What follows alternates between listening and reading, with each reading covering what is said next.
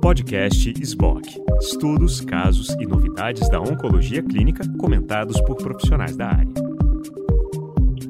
Nós estamos com o doutor Arne Mikovic, é professor especializado em epidemiologia, saúde pública, com uma grande experiência, consultor nacional e internacional, chefe do departamento de epidemiologia do INCA, e que tem uma larga experiência em trabalhos de rastreamento, de detecção precoce, e que, nos tempos atuais, é de uma importância grande que a gente possa discutir é, esses impactos, o que está acontecendo diante de uma pandemia que é, nos pegou todos de surpresa e que trouxe a necessidade de readaptações ah, daquilo que a gente fazia até então, nossos conceitos, verdades, mudanças, mentiras, manias e outras coisas que tem.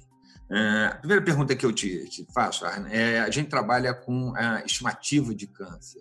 É muito comum os colegas colocarem que às vezes essas estimativas podem estar subestimadas e que não são metodologias que são validadas. Como é que você vê o trabalho que é feito hoje, que é citado por todo mundo, todo mundo faz e, e, e todo mundo usa os dados, mas às vezes pode se levantar alguma expectativa quanto à legitimidade desses dados. O que você pode dizer desse trabalho que é feito há anos pelo então, tem. É... Obrigado pela apresentação, doutor Roberto. É, na verdade, conheço há muitos anos, desde 2005, esse trabalho, né? Acompanho. É, ele é, teve uma evolução muito grande nesse, nessas últimas décadas. Assim, por quê? Porque é, a base desse trabalho são os registros de câncer de base populacional. E houve né, uma, um aumento muito grande no número de registros. Então, quanto maior o número de registros que nós temos, mais representativo são esses números, né? Temos uma grande a perda importante em relação a capitais, é uma cobertura enorme, né, cerca de 90% da população, com a grande baixa sendo o Rio de Janeiro, né, que tem um registro antigo, mas há muitos anos desativado. Então, se esse registro fosse ativado, a gente teria uma representatividade é, excelente em termos de capitais. Para interior, o que, que a gente faz quando não tem registro de câncer? Né? São dados, a gente usa dados de mortalidade para se estimar. Então, é, não tem é, nenhum país que tenha uma cobertura completa. Você sempre vai ter que usar é, mão de estimativas, né? lançar mão de, de, estimativas. E, embora tenha essa imprecisão, né? serem estimativas, é, tem gente tem colocado né, o INCA tem dado uma periodicidade maior entre as publicações para mostrar assim, que aquilo não é um número exato, né? Às vezes as pessoas fixam muito no número absoluto que é colocado ali, mas é uma estimativa com um grau de confiança bastante é, considerado é, satisfatório, porque a gente tem, inclusive, 70% desses registros de câncer base populacional são considerados de boa qualidade e boa parte já tem uma série histórica grande, de mais de 10 anos. E já tem reconhecimento ah, deixa Pode Deixa eu fazer uma pergunta. Existe uma discussão de um projeto de lei na tentativa de é, notificação compulsória de câncer com registro absoluto, e na, na, ocasião a gente ficou muito receoso porque as experiências em outros países não foram boas. Como é que você vê essa questão? Em relação à notificação compulsória, quando a gente tem uma notificação compulsória de uma doença, isso pressupõe todo um processo de trabalho por trás, né?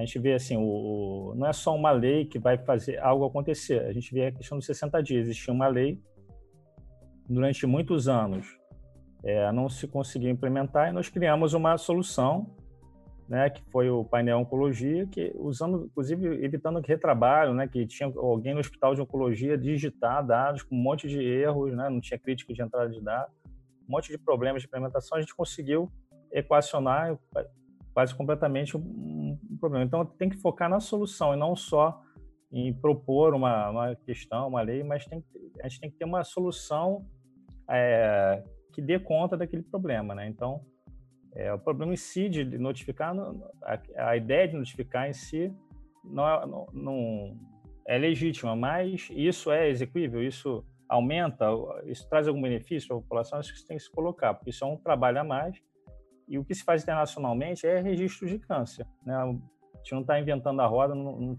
fazendo algo diferente do que é feito no mundo inteiro. Claro que a gente adapta a, realidade, né? E tem mesmo o registro de câncer tem desafios enormes de financiamento, então a gente tem registros aí que foram importantes, que depois enfrentaram dificuldades, e tem tudo isso. Então, de repente, é, acho que falta esse olhar, talvez, de vamos reforçar essa política pública, né, de décadas, né, que é algo preconizado internacionalmente e ter registros cada vez de melhor qualidade, em vez de criar um novo caminho completamente diferente, né? É essa reflexão que eu gostaria de colocar em relação a isso. É, vindo para o câncer de mama, a gente sabe que a gente tem grandes discussões, às vezes acaloradas, entre as sociedades, é, os órgãos que, que promovem você foi um coordenador é, é, do programa de rastreamento de câncer de mama.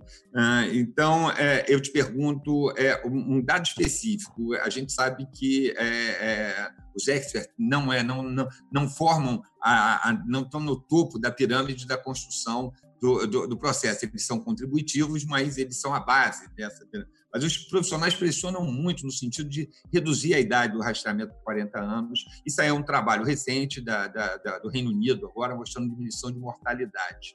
É, qual é impacto que um trabalho isolado pode ter dentro do desenvolvimento de uma política. Ele é suficiente para que a gente mude uma política, ele vem num conjunto de, de outras informações. A estruturação que o sistema tem hoje para atender a 50 anos, ele consegue absorver quando a gente diminui isso para 40 anos. Como é que você vê essa questão e essa pressão que as sociedades exercem, os profissionais exercem, como é que é isso na construção de uma política pública? Acho que tem toda essa questão, sim, da, do advocacy, né, dessa essa pressão de corporação existe, né? É natural, isso faz parte do jogo democrático, né? Tem diversos stakeholders com diversos interesses. É, na, eu, eu penso assim que muita existem vários determinantes para isso. Existem várias palestras minhas, assim, colegas já falaram, é, médicos né, ginecologia falam assim, que existe uma pressão, inclusive da medicina defensiva, né? Questão de judicialização, de se rastrear antes, é, eu acredito que muito dessa pressão por rastreamento em geral seja da crença, como falei, existe é, o, o, rastreamento é muito complexo de se avaliar, porque ele traz em si muitos possíveis vieses que causam uma ilusão de eficácia. Então é muito difícil, é muito fácil parecer que um rastreamento foi eficaz e é muito difícil comprovar que realmente ele é eficaz. Então são poucos estudos realmente provaram de forma inequívoca que um rastreamento foi eficaz em geral para qualquer doença, né? E para câncer especificamente também. Então, acho que muitos colegas médicos têm essa sensação de que aquilo é eficaz. Então, na, na sua, na, na, na, melhor das intenções, eles acham que aquilo realmente causaria um benefício, quando na verdade não tem uma evidência. Agora tivemos esse mês nessa publicação do novo, novo resultado do UK Age Trial, né? Que esse um dos estudos, um dos dois estudos que foi, um dos dois ensaios clínicos que foi feito especificamente para a população mais jovem, com menos de 50 anos.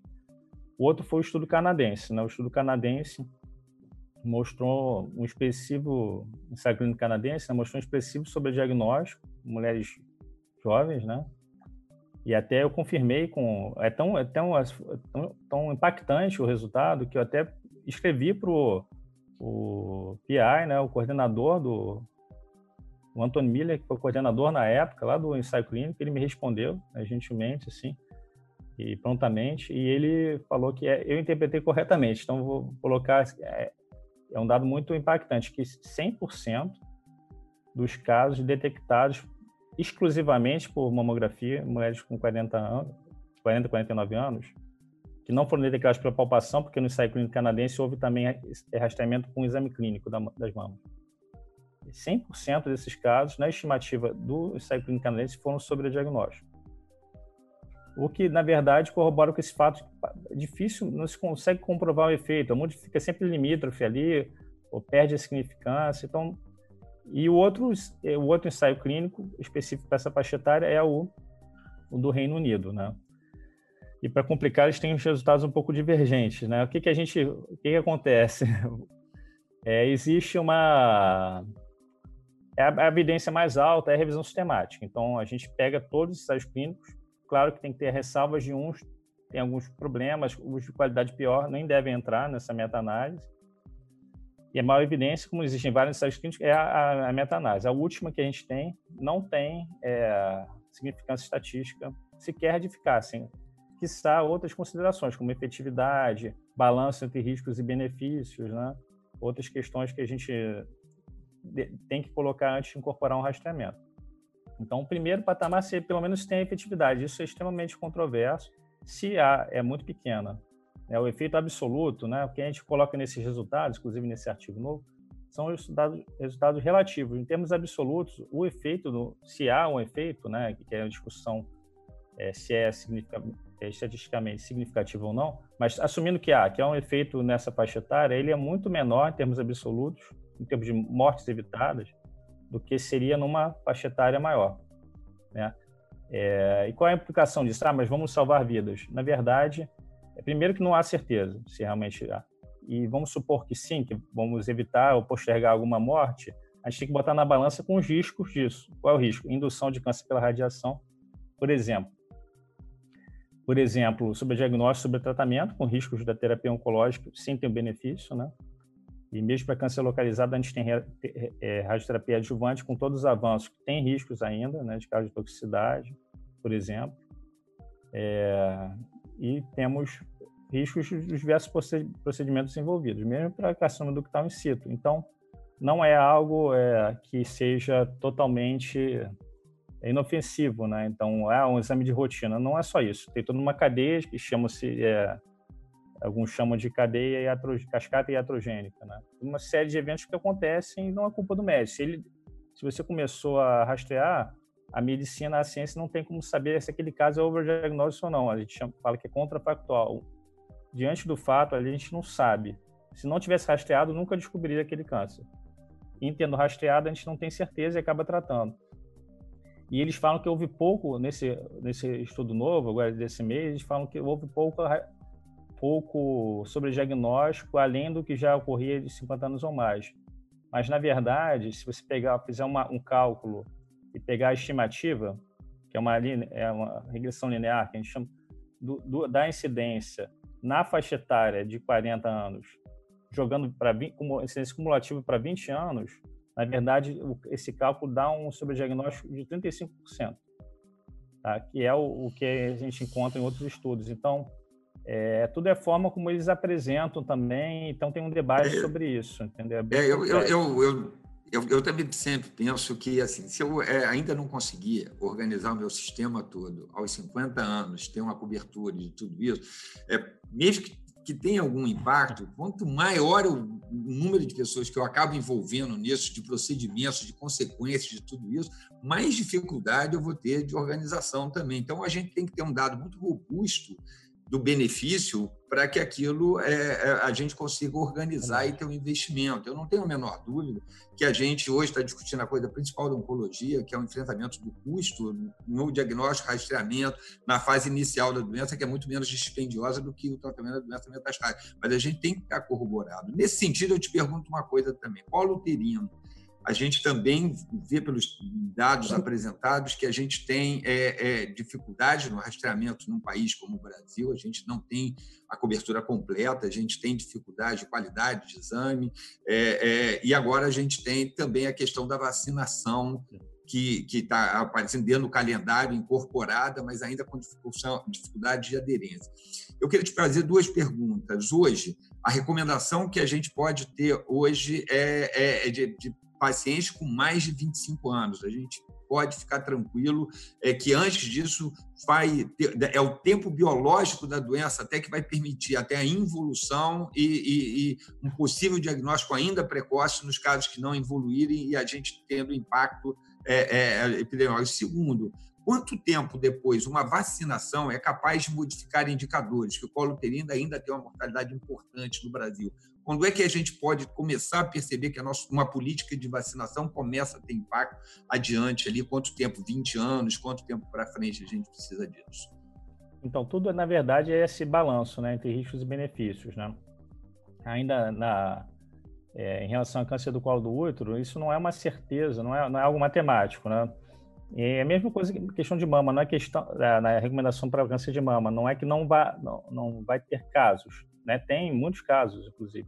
A questão é que é, essa solução é a melhor solução para o problema, né? A questão que a gente coloca é essa é a melhor solução. Mesmo, por exemplo, é, mama, eles, é, se a gente aceitar o argumento que ah, não houve um sobrediagnóstico adicional, vamos aceitar em X esse argumento. só o fato de você conviver mais tempo com aquela situação do subdiagnóstico ou ser irradiado há mais tempo tem uma consequência para a qualidade de vida. Então, para câncer do colo do útero, as consequências de se fazer esse exame para detectar, né? Porque quando você faz um teste numa população, isso serve para qualquer rastreamento, em que aquela prevalência daquela lesão é muito baixa, o valor preditivo é muito pequeno, você começa a ter muito falso positivo, muito teste desnecessário, tem uma cadeia de eventos, né, iatrogênico, é, inclusive na mulher, para câncer do colo do útero, pode provocar é, problemas é, obstétricos, né? É, mulheres são mulheres jovens, sem prole definida ainda, então a questão é, existe câncer em mulher mais jovem, mas são muito raros e esse teste não é ideal para essa situação. E pensando em outros testes, teste HPV, ainda a recomendação é ainda postergar mais ainda, né?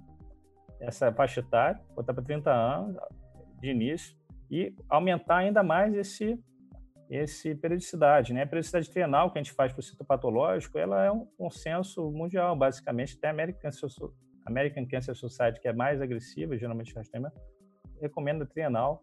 E para teste HPV é quinquenal, são 5 e 5 anos. Então, cada vez mais, e a OMS tem trabalhado também nessa linha de é, cada vez rastrear menos, mas é, qual é o grande problema?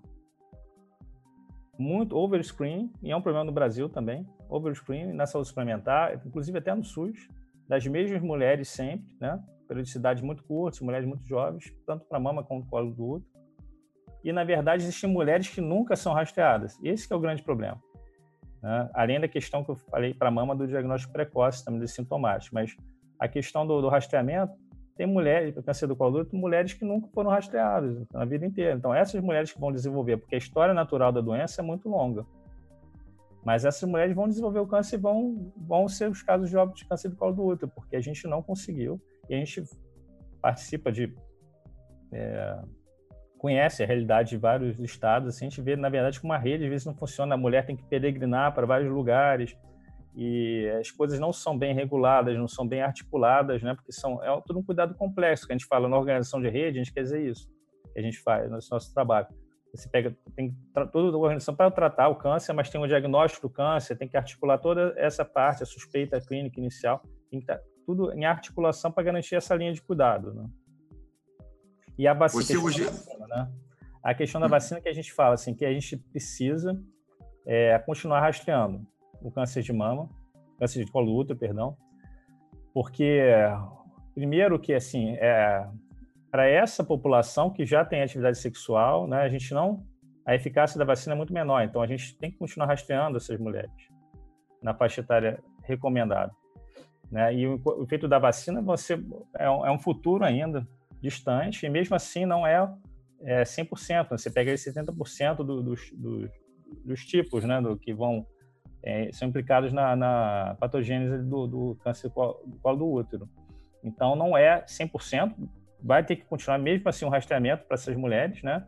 E aí a gente vai estar tá planejando, discutindo essas mudanças, porque vai diminuir muito o valor preditivo do nosso patológico, dessas coortes de mulheres vacinadas, quando elas começarem a ser está em população para em idade para serem rastreadas, é, o patológico não vai funcionar bem nelas. Né? Então, isso tudo a gente já vem discutindo. É o que eu falei, a gente tem diversas iniciativas e projetos com outros rastreamentos que não citei, é, mas que a pandemia também gerou uma, um cenário de dificuldade nesse momento. Né? Mas é, é algo que a gente sempre tem que estar pensando adiante, mudanças de estratégia, é um cenário em, em evolução constante. Né?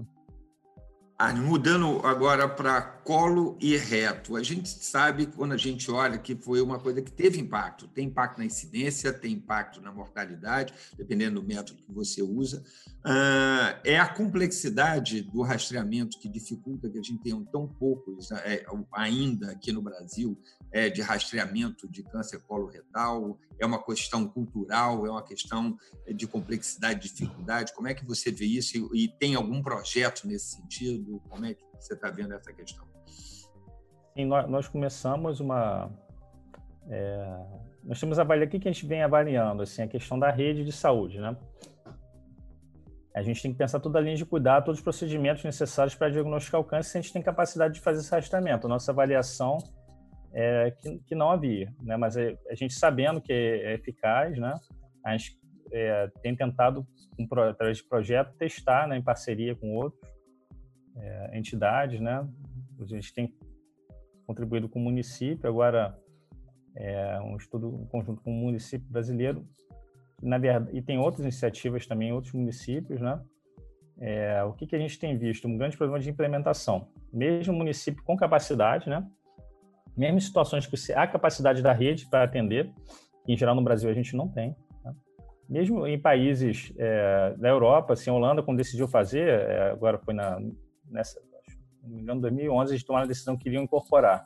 Então, eles é, fizeram planejamento em alguns anos, eles tinham que atingir determinado quantitativo de colonoscopias para dar conta de outras patologias e também da, do rastreamento do câncer coloretal. Então, você tem que olhar como um todo as necessidades do sistema de saúde da população. Né? E aqui, mesmo em, em município que tem a capacidade, que tem, esse, tem, a proposta de fazer, a gente vê várias dificuldades de, de implementação. É, diversos de adesão, né, um rastreamento diferente, não está massificado ainda para a população. Os profissionais de saúde não estão habituados, né, com, a, com essa com essa prática. Então, assim, é tem toda uma questão de a gente acha às vezes que é, que é questão de a implementação é algo dado imediato, na verdade não funciona, né? Assim, é bem a gente tem, tem tido várias barreiras de implementação, vários entraves, mesmo tendo uma condição relativamente é, estruturada para isso. Então, é um grande desafio que a gente se propõe a enfrentar, né? A gente tem discutido bastante esse tema, mas é um desafio de implementação bem, bem grande, sim. E, da mesma forma, também pulmão. A gente tem um programa vitorioso do tabagismo, acho que é um exemplo de política pública de sucesso no Brasil. Acho que a gente tem que ter orgulho de tudo que foi feito. Nós somos particularmente do INCA, é, vimos todo o esforço que foi feito nesse sentido e realmente é fantástico. Mas a gente vê programas de screening também, com tomografias de baixo, só que nosso país tem muita doença granulomatosa. Como é que você vê a possibilidade de nosso investimento também deve continuar sendo no enfrentamento do tabagismo? Você vê que em algum momento a gente vai ter condições de fazer também é, algum tipo de rastreamento em pulmão, que eu vejo também como uma coisa muito complexa. Como é que você vê a questão do pulmão? Como é que vocês discutem isso no? É, tem essa percepção também que é um, tem uma evidência de eficácia né, para a população de alto risco. Claro que o tabagismo, né, tem todo esse trabalho aí do, da divisão de tabagismo do INCA, né, da, da Convenção Quadro, tem todo esse trabalho muito bem sucedido da prevenção primária, que é o mais importante, né, mais eficaz. Né? Inclusive, pensando em rastreamento, a gente tem que fazer de, de uma forma, imagino sempre de uma forma articulada, o programa de cessação de tabagismo, né, porque você não deve interferir na política que é mais, mais eficaz, né? que é a prevenção primária nesse caso. Mas eu vejo sim como promissor e a gente tem é, dois projetos avaliando, né? começando, começando a avaliar esse tema, tá? envolvido em dois projetos, é, começando a avaliar essa questão do, do rastreamento do câncer de pulmão, sim, população de alto risco. A questão é uma das questões que, que a gente tem que testar é, na da implementação é realmente essa questão da tuberculose, né? E, e até que ponto esses falsos positivos, esses riscos vão, né? É, influenciar também a questão do controle da qualidade, né? A gente tem uma experiência grande em controle de qualidade da radiação ionizante, né? Em radioterapia e mamografia, né? Lá na divisão, na nossa área técnica de qualidade de radiações ionizantes, mas a gente não tem ainda para a tomografia. Então, a gente, em implementando, a gente teria que monitorar isso também, porque tem um risco de radioindução de câncer, né? Então, tudo isso a gente tem que, são todos esses cuidados que você tem que ter, né? E, e, e dar acesso a toda a continuidade, que confirmar o diagnóstico, tratamento, né? Tudo isso tem que ser pensado. Então, é, é realmente um tema é, bem relevante, assim, de, de avaliação e de para implementação. E eu queria te perguntar também sobre próstata. Próstata, a gente, assim, estou na faixa etária, também a gente discutiu muito tempo. O, a primeira vez que o, o, o, INCA se posicionou contra o rastreamento de, de, de, câncer de próstata foi uma grita geral e depois hoje a gente foi reconhecendo uma posição como hoje, é, é, é, e é uma dificuldade como clínico que a gente tem às vezes, quer dizer, qual é a situação real do rastreamento de próstata do ponto de vista populacional, que parece ter menos, pouco impacto e do ponto de vista individual, como é que é essa questão? Como é que isso é lidado do ponto de vista epidemiológico quando você tem uma coisa tão forte, ficou tão impregnada, mesmo com nível de evidência tão baixo? Aí, como é que vocês lidam com isso? É, que é um desafio, porque essas questões que vêm culturais muito fortes, né, antes da evidência estar consolidada. Né? Então, quando a evidência veio, já era tarde, existia toda essa pressão gigantesca, né? e a evidência uma revisão sistemática não mostrou eficácia, né? Tem também uma controvérsia aí no estudo europeu indica alguma eficácia no, multicêntrico europeu. É, tem críticas a isso também, né? Que pode, em parte, isso ser diferenças do tratamento nos grupos, tá? A questão do, da terapia. É, o estudo também nos Estados Unidos, não, o ensaio clínico não mostrou eficácia, mas também tem críticas também, que pode ter diluído um pouco o efeito questão de contaminação, é tão difundido na prática clínica que você não consegue mais estudar, não tem um grupo controle, né? Então, e no Brasil segue também a mesma linha, uma difusão imensa. Eu publiquei um estudo ano passado com em colaboração com outros colegas e a gente mostra que a prevalência né, da, do rastreamento com toque retal, inclusive, não tem nenhuma evidência de eficácia conclusiva. É, pior ainda que o PSA em termos de evidência, não o toque retal em si, é sempre, tem muita confusão. A gente não quando a gente fala de rastreamento, a gente não, tá, não é uma crítica à mamografia, não é uma crítica ao PSA, ao toque retal. A gente está falando especificamente a aplicação para screening, né? Para sintomático e aplicação de rotina. Não há evidência. Então, e a gente publicou até um artigo internacional mostrando assim, é, e, os, e os pareceristas não acreditaram, mas como assim é tão alto? Né? Não, não tem algum erro? Tem algum, não, é um inquérito nacional, o dado mostrando que é altíssima a prevalência de toque retal de rastreamento no Brasil. E mesmo assim, Toquetal tem uma resistência cultural, né? O PSA deve ser muito maior, a gente não tem esse dado. É, como, é que, como é que é essa questão, né? Mesmo o ensaio clínico europeu, multicêntrico, os autores colocam assim, talvez tenha esse, esse benefício, mas os riscos não, não compensam, talvez não compensem. Os próprios autores, né? O próprio pesquisador do, que desenvolveu o PSA, ele tem se colocado muito contrário, né? New York Times, tem um artigo dele no New York Times, está tudo colocando mais lenha nessa fogueira né, dessa, dessa discussão. Mas, assim, é, tem, desde 2013 tem havido uma convergência, inclusive as sociedades internacionais europeias, europeia aí dos Estados Unidos de, de urologia têm começado a, a, também a se botar, colocar como decisão compartilhada, naquele shared decision making. E a, é, até a Sociedade Brasileira de Urologia também começou, em 2015, começou a colocar essa, inserir isso no discurso também. Existe, né? isso é implementado na prática clínica. Tem estudos que mostram nos Estados Unidos que isso é implementado de forma muito deficiente. Então, ainda é um, um discurso, mas na prática não, não, funciona muito bem. Então, a gente, em termos populacionais, né, em termos de recomendação geral, a recomendação do INCA continua sendo contrária ao rastreamento, mas a gente tem eh, tentado não trabalhar não só de uma forma muito prescritiva, né, essa coisa dicotômica, contrário, esse é a favor, não. Uhum é, existe uma, uma decisão complexa a ser tomada, né? A gente não vai, não vai incentivar que as pessoas procurem o rastreamento, mas se procurarem, o que, que fazer, né? Então a gente desenvolveu até um decision age para ajudar nessa, né? a gente testou, desenvolveu e para ajudar nessa questão complexa, né? De ah, como, como é que vocês pesar, né?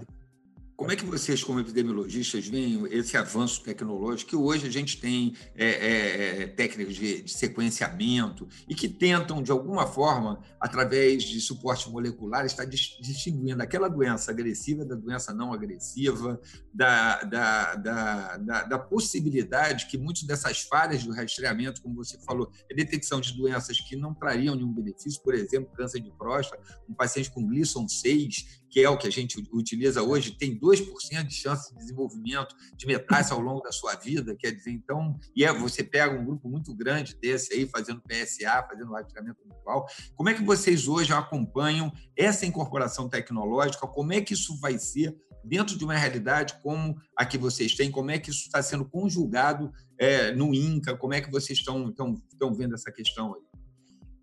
Pois é, eu mesmo fiz um, uma pesquisa com um paciente do INCA, uns 15 anos atrás. O, o Glisson é, uma, é, por exemplo, é uma, um bom fator prognóstico, mas mesmo assim, assim, é, quando a gente está, nós estamos atreladas à morfologia. A morfologia é um retrato né, naquele momento, ele não mostra o comportamento da doença. Então, o melhor que ele seja é uma ferramenta limitada. Né? Então, eu vejo como muito promissor, porque, na, no fundo, o problema de.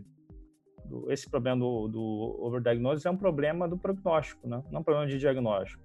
Então, se a gente tiver como determinar com mais exatidão o prognóstico, a gente vai resolver equacionar esse problema em grande parte, porque no fundo é o problema é, essencial ali do overtreatment e do overdiagnosis é o, a nossa incapacidade de prever, é, a gente até prevê em parte, mas a incapacidade de prever com mais exatidão é, esses desfechos, né?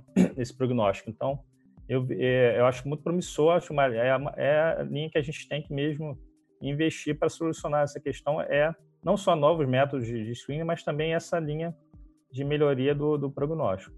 Com cautela, mas com, deve ser incentivado, com certeza. E como é que você vê a realidade que a gente viveu aí, o impacto que a gente teve com menos pessoas procurando sistemas, com impacto na, na, na de rastreamento, de, de diagnóstico? É, você acredita que a gente vai ter um, um, uma coisa de curto prazo refletindo nos sistemas de saúde, quer dizer, um retorno é, de todo mundo junto, vai ter um problema que vai se configurar em curto prazo, em médio prazo ou em longo prazo, tudo que a gente está vivendo hoje aí desse impacto de retração das pessoas na procura de serviços médicos, com medo óbvio da, da, da, da, da pandemia, de contaminação, de tudo isso. Como é que isso deve se refletir na prática dentro do campo oncológico? Como é que você está vendo isso aí? assim, ninguém tem uma resposta certa para isso, né? Tem se trabalhado mundialmente, se trabalhado em modelagens, né? Tem questionários que enviam, assim, qual é o impacto do, seu país, né? A gente, eu recebi também, cada um é, tentando é, estimar, né? Esses impactos que a gente não sabe ao certo, né?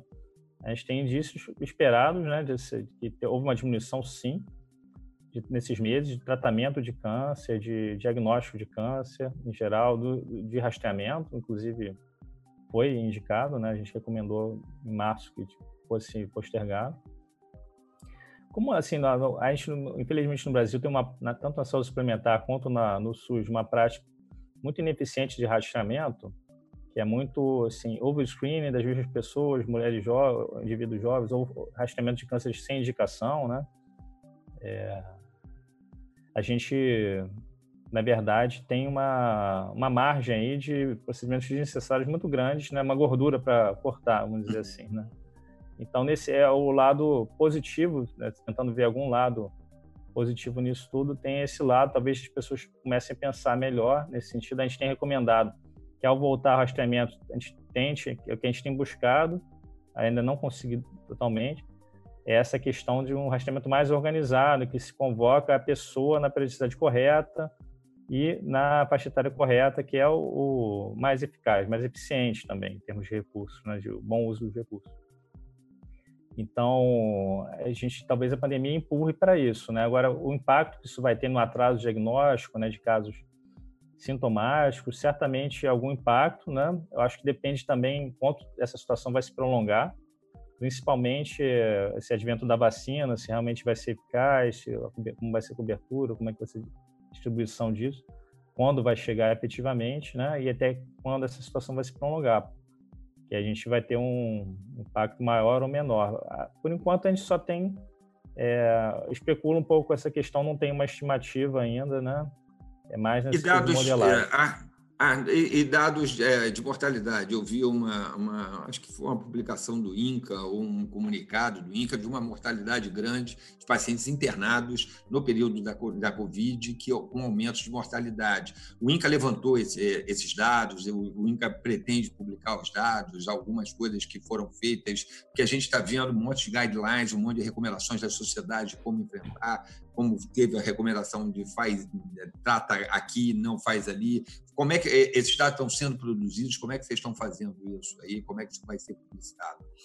Assim, a direção do INCA, a coordenação assistencial, tiveram um trabalho muito grande de isolar esses pacientes suspeitos. Então, foi criado áreas do, dos hospitais só é, para esses pacientes, né? É, assim, eu não tenho, eu não, a gente não, trabalha muito mais assim, nacio, desculpa, nacional, não, no interno nas unidades do INCA, né? Então, eu não tenho é, ingerência assim, não, não participação é. direta né, nesse sentido não. A gente tem alguma interlocução, mas não não tem um trabalho direto atualmente nessa nessa frente não. Mas teve todo esse esforço sim de diminuir essa essa letalidade, tentar diminu é, manter o serviço o mais o máximo possível, né, dentro das limitações. Uma, uma, curiosidade que eu tenho, Arne, você hoje, assim, eu faço a oncologia gastrointestinal é, é, e você percebe, por exemplo, um aumento de incidência de câncer de pâncreas, uma coisa que a gente está vendo aqui, tem alguns relatos. Quando aparece, quando começa a emergir uma patologia, que começa a aumentar a sua incidência por alguma razão, como o epidemiologista olha isso, o que, que interessa, como é que é a busca, como é que isso é interpretado dentro do serviço, como é que vocês passam a se mobilizar com aquela informação? Então, aí é a importância, né? Porque, assim, tem todo o valor, né? Suspeita a impressão do, quem, do uhum. médico assistente, né? E, e, às vezes daí que surge, né? Um exemplo, um ótimo exemplo disso é a própria pandemia, né? Vem da experiência do, do, do clínico surge uma, uma indício de algo novo, né? Um quadro novo ocorrendo. Então, em termos populacionais, a gente fala, é, quer enfatizar a importância do registro de câncer de base populacional para detectar essas alterações. Então, seria isso só uma impressão, né? Ou realmente uma experiência é, limitada de algum de um hospital, de uma unidade, de um consultório, ou isso é realmente um fenômeno maior? Então, esses registros, é importante fortalecer esses registros para a gente ter essa noção. Então, é, para alguns cânceres, eu vejo que isso, é, não digo para pâncreas, mas assim, às vezes a gente vê isso acontecer, às vezes é é melhoria dos, da forma de detecção também. Então, a gente tem que descartar. Né? É, então, Outras são questões de fatores de risco, né? Então, a gente tem que avaliar dados disponíveis de fator de risco com dados de incidência e fazer estudos que, que mostram uma relação causal, que são bem complexos, né? Causal entre aquele aumento de incidência de câncer com aqueles fatores, possíveis fatores de risco imputados naquele aumento de incidência. É bem complexo de se fazer. E também descartar essa questão que é do aumento, na verdade, de procedimentos, melhoria do diagnóstico ou, ou overscreening, que, por exemplo, acontece, a gente tem um estudo, a gente não publicou ainda, mas assim, é, mostrando câncer de tireoide, por exemplo, né, um aumento muito grande associado à prática de rastreamento, né? Então, é, e assim aconteceu com próstata, assim aconteceu com, com mama, né? Não só há um aumento real, mas também há um aumento derivado do do próprio teste de casos que não seriam diagnosticados. Tem aquele pool ali de casos que não seriam diagnosticados que acabam sendo revelados né, por métodos de imagem, tem incidentalomas, por exemplo, né, câncer de rim. Acontece, você faz muitos exames de imagem, todo mundo tem a sua tomografia, né, debaixo do braço, por aí, e a gente está diagnosticando doenças que a gente nunca detectaria né, de forma clínica, né. E no Brasil também tem uma, um fenômeno é, curioso, porque, é, mais uma vez, gastrointestinal, a gente vê câncer de esôfago, e a gente foi vendo é, em alguns lugares o, o, a mudança do padrão do carcinoma epidermoide, fazendo carcinoma, obesidade, mas um predomínio ainda do epidermoide no sul do Brasil, por hábitos que são incorporados. Então, na hora que você vai montar uma estatística brasileira, também é um país muito grande, com muita diferença. E também é importante você dar o dado de regionalidade naquilo que você está tá apresentando também, não é isso? Verdade, e isso é um problema grande no, no sul, especialmente no Rio Grande do Sul, né?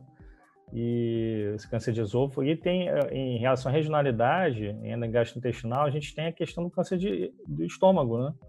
Que já, assim, mortalidade foi o que mais caiu, mas assim, a gente ainda tem no norte do Brasil, relativamente expressiva a incidência, né? Poderia ser evitado por condições né, de, eh, de moradia, de socioeconômicas, né, que a gente, a gente brinca que foi o maior impacto, foi uma terapia, né, porque foi a geladeira. Né? Foi, é a gente é, teve um impacto enorme na incidência mundial do câncer de estômago e no claro, Brasil. diminuição de H. pylori, né? É, saneamento básico, né? Saneamento, a questão da H. pylori, a questão da conservação dos alimentos também, né? é, formas de conservação que se usavam anteriormente, a energia elétrica. Então, todos esses fatores que tem a ver com outras questões, não só do setor saúde, são questões mais gerais socioeconômicas que a gente vê que poderiam ter um impacto expressivo no sofrimento, na, evitando o sofrimento, morte de, de, de, pessoas né, por câncer de estômago. Isso é uma questão que eu, eu falei, inclusive, numa entrevista no passado, a gente fez, eu fiz uma, uma palestra né, no câncer do homem, em novembro. Eu falei de câncer de próstata, pulmão, aí, cólon reto, e falei também de estômago, câncer de boca, e aí falei câncer de estômago, isso não foi dado muita atenção na mídia, mas eu falei essa questão, assim, é algo que é, deveria ser mais valorizado, né? É uma questão social importante, podia ter um impacto enorme, né? Não tem talvez o charme de uma nova tecnologia, mas é é algo que tem impacto, no, vários outros impactos, também impacto de, de morbidade, de queda de mortalidade. Como é, que você, como é que você vê a relação hoje entre assim nós, oncologistas clínicos, os epidemiologistas, as sociedades de especialistas e o INCA nesse, na construção é, desse conhecimento, da abrangência disso e na formulação dessas políticas, ela tem que ser melhorada? Como é que você vê isso? A gente é, acho que tem que ser melhorada, tem muita margem ainda para melhorar, né? Tem muito trabalho, tem trabalho de cooperação, a gente tem trabalho às vezes com a mesma sociedade que a gente às vezes tem divergência, a gente também tem com a mesma sociedade uma cooperação com outro trabalho. Então, é, não é algo assim é, tão é, preto e branco, preto e branco, né? É algo é, tem vários matizes, né? E a gente tem vários campos de, de cooperação, sim. Você tem aquele programa, nosso programa de qualidade de mamografia é um exemplo, por, né? A questão do laudo, é, tem a contribuição dos radiologistas. Né? A gente tem o INCA tem um esforço nesse sentido também, tem um CONSINCA, que é um conselho que a gente coloca representantes tanto do Ministério da Saúde quanto diversas sociedades médicas, diversas entidades, né? stakeholders, é, atores na, na área de oncologia, o Brasil participando, né, na mesma mesa, no mesmo, mesmo conselho, né? Então, é um conselho consultivo. Então, assim, tem espaço de participação social, né? Até, por exemplo, quando foi apresentar as diretrizes na, na Conitec, né, na Comissão de Incorporação de Tecnologias no SUS, é, também tem assento para sociedades médicas, né, MBA, então tem um debate, tem, assim, tem discordâncias, tem eu acho que a gente tem que buscar mais é, pontos, eu acho que se bate às vezes muito em pequenas discordâncias, tem que se buscar mais pontos de convergência e se trabalhar em conjunto, porque os desafios são enormes, né? E às vezes fica muito essa essa dicotomia né, entre o, o, público né, e sociedade, o SUS ou médica, acho que não tem que haver isso. Acho que tem que haver, pode haver divergências, são naturais, mas acho que tem que se buscar pontos de convergência e se trabalhar em conjunto. Acho que esse é o caminho. Eu, Concordo totalmente com você que a, a, o trabalho com contraditório é essencial, você tem que ter os contrapontos, tal, mas de buscar aquilo, como se fala, construção coletiva, e eu acho que uma ferramenta como a gente está tendo agora, a possibilidade de cada vez disponibilizá-la mais, que são esses encontros virtuais, essa possibilidade de você juntar pessoas diferentes é, é, e ordenadamente, porque um fala, o outro escuta, depois o outro fala, e não, às vezes, o presencial, as pessoas falam ao mesmo tempo e, e se perdem um pouco sem conseguir completar o seu raciocínio, eu acho que é fundamental. Eu acho que a gente tem um longo caminho, eu acho que o Brasil tem que ter um amadurecimento. Eu estou no INCA há 40 anos, fui é, é, percebendo a construção dessas políticas públicas todas na, na, na, construção da política de atenção oncológica, no sentido da linha, construção de linhas de cuidado, construção é, é, de, de, de, bancos de dados, de, de metodologias científicas de incorporação. Claro que sempre vão haver interesses divergentes, como você falou, mas eu acho que é buscar a convergência, é o que a gente está fazendo, e eu acho que esse é o trabalho que a SBOC tem procurado fazer, no sentido de estar tá construindo o pensamento, construindo o conhecimento, trazendo a informação e construindo o conhecimento. Isso é feito a partir da reflexão, e foi muito bom estar contigo, foi ótimo. Eu espero que aí as pessoas aproveitem, porque realmente é muito enriquecedor, e acho que a gente tem que fazer é, mais encontros e, às vezes, pegando cada um desses pontos que a gente tocou muito superficialmente para a gente poder entender o que, que a gente faz, o que, que dá impacto, por que, que isso pode, dessa maneira, ser daquilo, porque o posicionamento das sociedades é importante ser construído em bases científicas. Obrigado, Arne.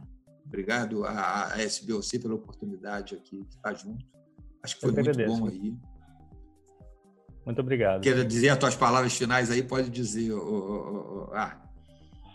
Agradecer novamente o convite, né? É, e é isso, acho que a democracia, a, discussão, o debate são sempre saudáveis, né? A gente não precisa ter uma voz única, né? Uma, as, as coisas têm que ser colocadas, inclusive, principalmente profissionais de saúde, né? Gestores também, até população leiga, claro que com diversas linguagens, né, para cada público, mas acho que tem que ser debatido mesmo, é, com respeito, com considerando os diversos pontos de vista, né?